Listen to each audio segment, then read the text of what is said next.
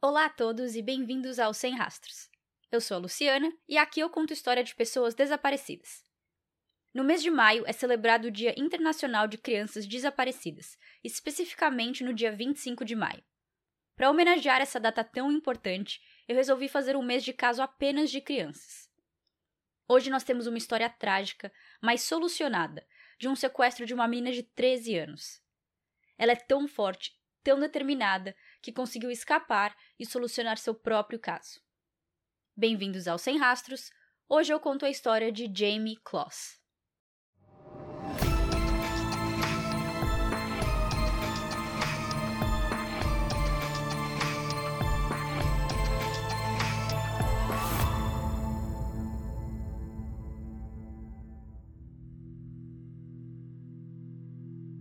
Na noite do dia 15 de outubro de 2018, duas viaturas são enviadas até uma casa na cidade de Barron, no estado de Wisconsin.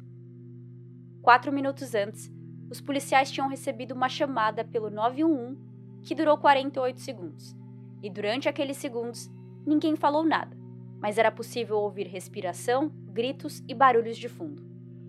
A atendente tenta ligar de volta e cai na caixa postal direto mas ela também consegue ver que o número está atrelado ao nome de uma mulher chamada Denise Kloss. Mesmo sem saber o que estava acontecendo naqueles 48 segundos, a atendente aciona alguns agentes na área, pedindo para que eles fossem no endereço de Denise e averiguassem se a ligação era séria ou apenas uma piada sem graça. Chegando lá, os policiais já percebem que a noite vai ser longa.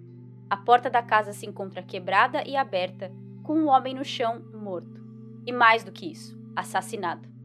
Entrando na casa, eles encontram um segundo corpo, de uma mulher dentro da banheira.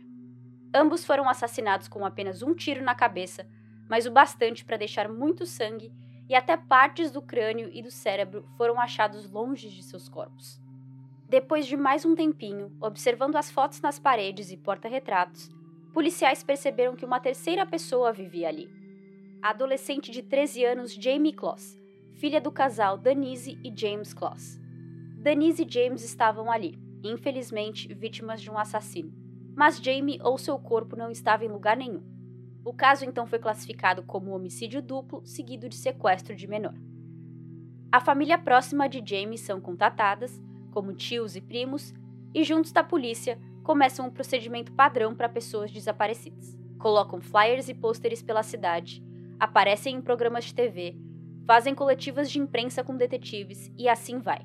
Por Jamie ter 13 anos e ser menor de idade, um Amber Alert é acionado.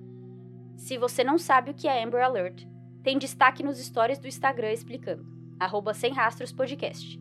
E eu sugiro ficarem ligadinhos aqui no podcast, porque logo logo tem episódio contando ainda mais, com mais detalhes sobre o que é e de onde veio. Mas de uma maneira bem geral, Amber Alert é um alerta enviado ao celular das pessoas notificando-as de que uma pessoa menor de idade está desaparecida. Bom, uma investigação também foi feita no caso do homicídio duplo, já que a suposição era de que o assassino de James e Denise era também o sequestrador de Jamie. No dia dos crimes, a polícia conversou com vizinhos da família Kloss, que ouviram os tiros, mas não tinham visto nada.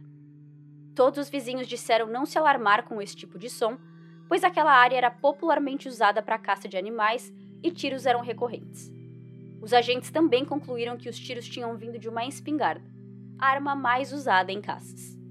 A casa da família foi inspecionada de cima a baixo e nada foi encontrado para que ajudassem os detetives a pelo menos olhar na direção certa.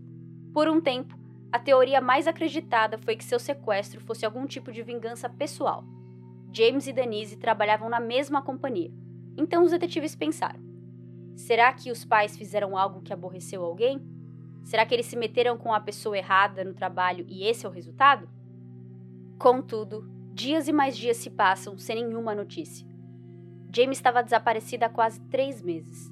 Mais de duas mil pistas foram checadas, ligações de pessoas dizendo terem visto Jamie no país inteiro, de Califórnia à Flórida, sem nenhuma ao menos chegar perto de ser real.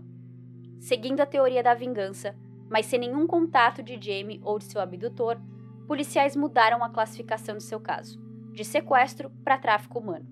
A explicação foi que, se fosse sequestro, a família de Jamie teria que ter recebido alguma ligação, carta, algo como um pedido de resgate, e isso nunca aconteceu.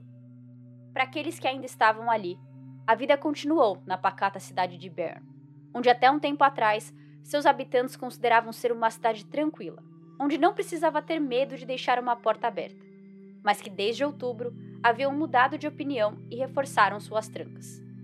Na tarde do dia 10 de janeiro de 2019, uma moça chamada Ginny Nutter estava passeando com seu cachorro perto de sua casa na cidade de Gordon, também no estado de Wisconsin.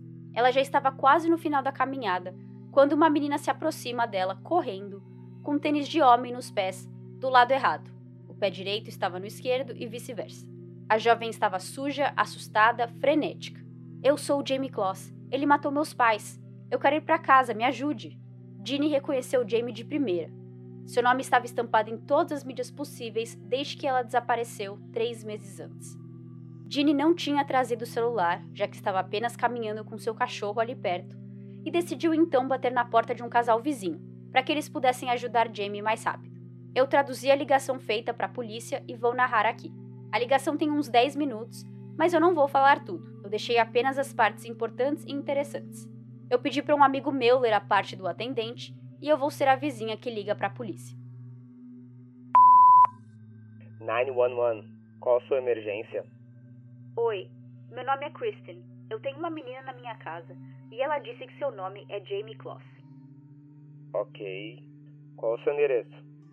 Meu endereço é Rua dos Bobos, número zero. Ok. Você já viu uma foto dela, senhora? Sim, é ela. É ela 100%. Hum, E ela parece querer fugir? Não, ela está sentada, está relaxando. Ela apareceu andando a pé? Uma vizinha apareceu com ela na nossa porta e pediu para ligar para a polícia. Kristen, essa vizinha que andou com Jamie, ela ainda está aí? Sim, ela está. Ok.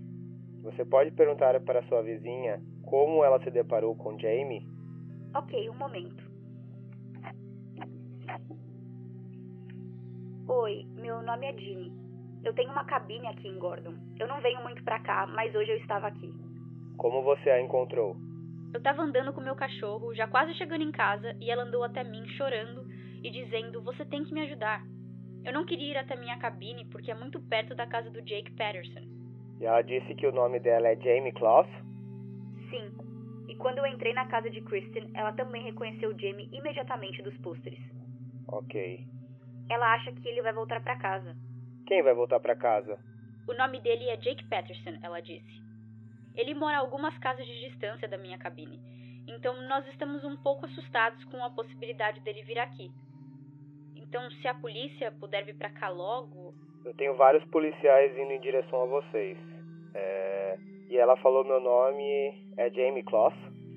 Sim, ela falou: Ele matou meus pais. Eu quero ir pra casa, me ajude. E ela falou que ele matou os pais dela e que quer ir para casa? Sim. Ela não sabia onde estava. Quando eu a vi, ela ficou falando: Onde estou? Onde estou? Você está em Wisconsin, eu respondi. E ela falou que ele tinha saído? Sim. Ela sabe qual carro Jake tem ou onde ele trabalha? Ele não trabalha e eu perguntei pra ela qual carro ele tinha e ela disse vermelho. Ele tem vários carros na garagem. Eu já andei na frente da casa dele. Eu não sei te falar quantos carros ele tem. Você sabe onde é a casa dele? Sim, eu sei. Eu ando pelo quarteirão. Meu marido também. Você conhece o Jake? Não.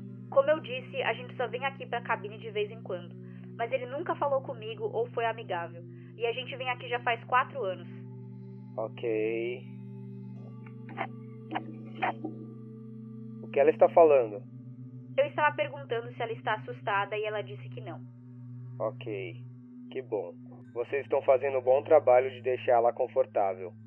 E você está nos ajudando a manter a calma. É para isso que estamos aqui, senhora. Vocês estão todos na sala? Ou onde vocês estão nesse momento? Estamos na sala. Ah, tem alguém aqui. É um policial.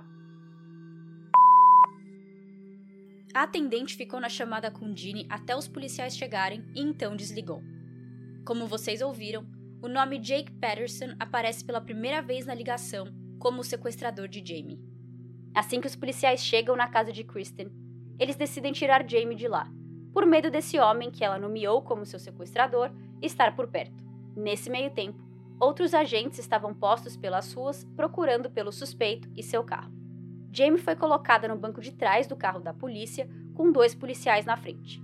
Eles dirigiram por apenas alguns minutos quando eles cruzaram com um carro vermelho. Lembrando que Jamie falou que o carro de Jake era vermelho. Então a policial que estava dirigindo, pelo rádio, avisou outros agentes na área e logo o veículo foi parado e Jake foi detido. Ao sair do carro, Jake levanta as mãos e diz: I did it, que em português seria eu fiz, mas o que ele quis dizer ali foi fui eu. Eu sou o sequestrador de Jamie Kloss. Com Jake preso e Jamie amparada, os policiais agora querem entrevistá-los, separadamente, para entender o que aconteceu. Comparando as conversas, detetives percebem que a história dos dois batiam, e entrelaçando a história do ponto de vista de Jamie com a do ponto de vista de Jake, foi possível entender o que aconteceu naquele dia 15 de outubro de 2018. Nesse dia, um pouco depois da meia-noite, Jamie estava deitada em sua cama, tentando dormir. Ela e seus pais moravam numa área isolada, então era fácil dormir com todo o silêncio em volta. Contudo, nessa noite Jamie não tinha silêncio e sim latidos. Seu cachorro, que dormia com ela no quarto, não parava de latir. Jamie olha pela janela para ver o que está o deixando tão assustado e ela vê um homem, vestido de preto dos pés à cabeça, andando em direção à entrada de sua casa. Jamie corre até o quarto de seus pais e conta o que está acontecendo. James manda sua filha e esposa irem se esconder que ele ia cuidar disso. James vai até a porta da casa, ainda com todas as luzes desligadas, segurando uma lanterna.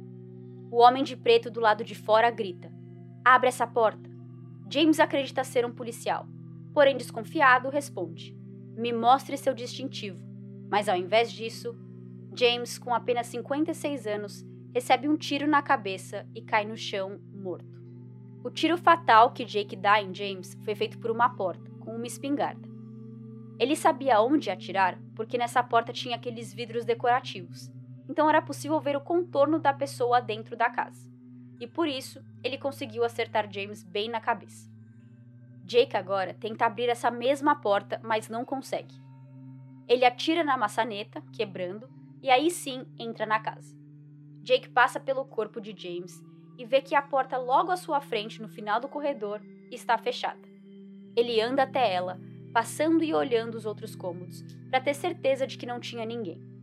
Ele disse para os policiais que não podia sobrar nenhuma testemunha viva e ele estava preparado para matar todos pela frente.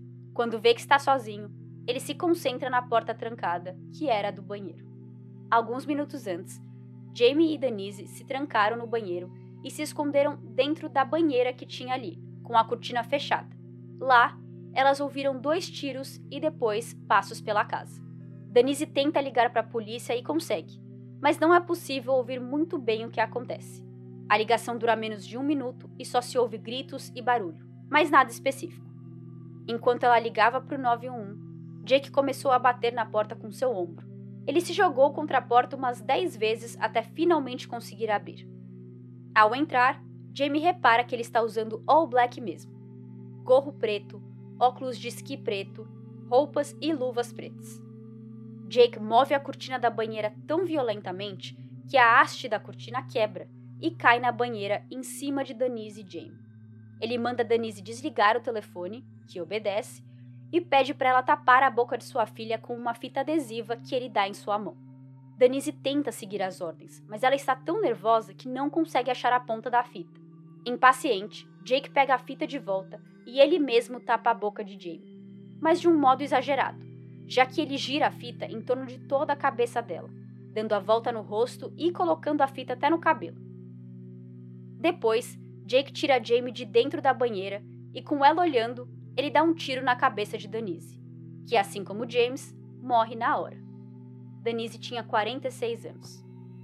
Jake prende os pés e mãos de Jamie, a carrega para fora da casa, passando pelo corpo de seu pai e a coloca dentro do porta-malas de seu carro vermelho. Para aqueles que duvidam de seu planejamento, Jake tinha modificado seu carro para cometer o crime. Dias antes, ele roubou a placa de um outro veículo para colocar no seu naquela noite, caso ele fosse visto por testemunhas. Ele também apagou todas as luzes interiores do carro, para que elas não acendessem quando as portas se abrissem ou quando o carro era ligado ou desligado. E por último, dentro do porta-malas tinha uma alavanca de emergência, justamente para ser usada no caso de alguém ficar preso. A alavanca brilhava no escuro, já que dentro de um porta-mala fechado não tem luz, e Jake tirou essa alavanca, para que Jamie não tivesse a possibilidade de fugir. Ao sair dirigindo de casa, de dentro do porta-malas, Jamie contou para os policiais que ela conseguia ouvir as sirenes das viaturas policiais passando e ficando cada vez mais longe. Jake, que estava dirigindo o carro, disse que na verdade os policiais passaram por eles, na direção contrária, mas que eles obviamente não iam parar um carro qualquer na rua, eles estavam interessados em chegar até a casa. Mal sabiam que o seu suspeito estava logo ali. Eles dirigem por uma hora e meia até a cidade vizinha em Gordon. Ao chegar em sua casa, Jake carrega Jamie até o quarto, mas ela disse para os detetives que conseguiu ver rapidamente os outros cômodos da casa, como quarto e cozinha, e que eram muito bagunçados e com cheiro ruim. No quarto, ele mandou ela tirar toda a sua roupa e deu um pijama de sua irmã para ela usar. Ele juntou as roupas de Jamie junto com suas luvas e fita adesiva e as queimou. Jake disse que não queimou ou se desfez de suas próprias roupas e outros itens que ele usou naquela noite porque ele não viu nada incriminante. Ele não viu nenhuma marca de sangue nem nada, e decidiu ficar com as roupas e só colocar na lavanderia normalmente. Em seu quarto, Jake moveu sua cama de solteiro, que ficava no meio do quarto, para o canto. Por quê? Porque ele fez Jamie dormir e ficar a maioria do tempo embaixo daquela cama, deitada. Jake colocava caixas e cestas de roupa suja ao redor da cama para ela não poder ver muito bem. Além disso, ele colocava pesos de academia atrás dessas caixas, para que Jamie não pudesse mover as caixas. Ou melhor, a Jamie conseguiria assim mover, mesmo com os pesos atrás, pois não eram pesos muito pesados e empurrando com a perna ou fazendo força, ela conseguiria. Mas o que Jake fazia era controle da mente pelo medo. Ele dizia para ela: Se você sair debaixo da cama para ir no banheiro ou se levantar um pouco e depois voltar e colocar as caixas em volta, você consegue. Mas pelos pesos estarem atrás das caixas, você não vai conseguir colocá-los onde eu tinha deixado e eu vou saber que você saiu. Depois de ver esse homem matar seu pai e sua mãe, ela optou por acreditar em qualquer ameaça que saísse de sua boca. Dias depois, Jake veio a descobrir o nome de Jamie, Denise e James Kloss. Ele não sabia o nome de nenhum deles quando cometeu o crime e, se dependesse dele perguntar, nunca ia ficar sabendo.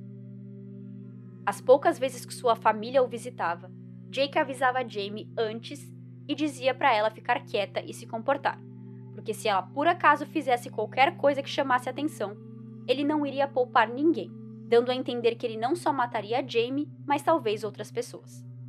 Em algumas ocasiões, Jake saía de casa. Jake estava procurando emprego, então às vezes ele saía para entrevistas. E nesse tempo, ele a deixava por horas sem comer, sem ir ao banheiro, sem beber água e sem previsão de quando ele voltaria. O dia em que ela mais ficou lá, debaixo da cama, durou 12 horas. 12 horas sem poder se mover com as costas no chão. Raríssimas vezes ele deixou ela sair no quintal da casa dele para andar um pouco, mas só depois dele mesmo averiguar e ver que não tinha ninguém por perto. Por 88 dias, Jamie morou na casa de Jake contra sua própria vontade. Pouco se sabe publicamente do que aconteceu naqueles quase três meses. Por Jamie ser menor de idade, certos detalhes de seu tempo em cativeiro nunca foi liberado para sua segurança e respeito. No dia 10 de janeiro de 2019, dia que Jamie conseguiu escapar, Jake tinha saído para fazer uma entrevista. Nesse dia, de frente dos outros, algo dentro de Jamie disse para ela tentar fugir. Ela empurrou os pesos e as caixas debaixo da cama, e ainda com pijama, ela colocou um tênis, que era dele, e saiu correndo da casa. Ao sair correndo, Jamie percebeu que a casa era isolada, sem muitos vizinhos próximos ou sem outras casas perto. Ela então correu em direção à estrada e que bom que ela achou a Jeannie no caminho porque imagina o que teria acontecido se ela tivesse encontrado Jake voltando da entrevista, por exemplo. Quando volta para casa, Jake vê sua porta aberta e, quando chega no quarto, vê que as caixas e os pesos foram movidos. Ele primeiro procura por Jamie em sua própria casa e, quando não encontra, sai de carro a procurando pelas regiões. Tentando entender a motivação de Jake, policiais perceberam que ele não tinha nenhum antecedente criminal e nenhuma conexão com a família Kloss. Eles também descobriram que Jake não trabalhava, tinha poucos ou nenhum amigo e passava a maior parte do tempo em casa sozinho. E desde outubro, tinha a companhia de Jamie, que ficava presa unicamente a um quarto e não podia andar pelos outros cômodos da casa. Quando perguntado do porquê Jamie, de onde você conhece ela, já que você não tem nenhuma conexão com a família? Ele conta que um dia estava saindo de seu trabalho em uma fábrica de queijos na cidade de Almena, também no estado de Wisconsin, quando viu Jamie.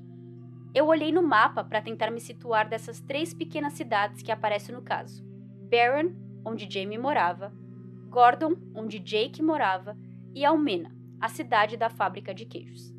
Pelo que eu vi, não é necessário passar por Barron para ir para Almena. Mas Barron é a apenas 15 minutos de distância. Então é possível sim Jake ter dirigido por Barron para ir e vir desse emprego e por causa disso ter se deparado com Jamie. Emprego esse que ele ficou dois dias por acaso, porque mesmo estando à procura de trabalho, ele não aceitava qualquer um, ele tinha padrões mais altos. Voltando à explicação, Jake diz que estava dirigindo quando parou atrás de um ônibus escolar e viu Jamie. Várias fontes divergem entre ela estar entrando ou saindo do ônibus, mas de qualquer maneira ela estava entrando ou saindo de um ônibus escolar. Quando eu vi Jamie, eu sabia que ela era a menina que eu ia pegar. Jake fala isso e não explica. Ele não explica se ele já estava planejando sequestrar uma garota ou se ao olhar para Jamie ele ficou com esse desejo. Ele continua e diz que a partir daquele dia, tudo o que fez foi se preparar. Eu não achei data exata de quando isso aconteceu, mas eu acho que foi talvez em torno de um mês antes, mais ou menos, e não muito mais que isso. Antes do dia 15 de outubro, Jake chegou perto de sequestrá-la duas vezes, mas teve que desistir de última hora. Na primeira vez, ele passou pela casa e viu que tinham vários carros estacionados e luzes acesas. Ele estava disposto a matar para ter Jamie em suas mãos, mas ele também não queria ser a minoria. Ele foi embora e voltou dias depois. Dessa vez, só os três moradores estavam na casa, mas as luzes ainda estavam acesas e era possível ver movimentação. Jake também desistiu, dizendo que queria pegar eles dormindo, desprevenidos. O que no final não aconteceu, já que no dia que ele finalmente cometeu o crime, o cachorro começou a latir e todos acordaram. Jake Thomas Patterson tinha 21 anos, sem antecedentes criminais, sem passagens pela polícia. Na escola ele não tinha muitos amigos, mas era uma pessoa inteligente e tinha boas notas. Jake levou duas acusações de homicídio doloso, uma acusação de sequestro e uma de assalto à mão armada. Sua fiança foi colocada a 5 milhões de dólares em dinheiro. No dia 27 de março, ele se declarou culpado nas acusações de homicídios e na do sequestro. Por algum motivo, o juiz decidiu tirar a acusação do assalto à mão armada.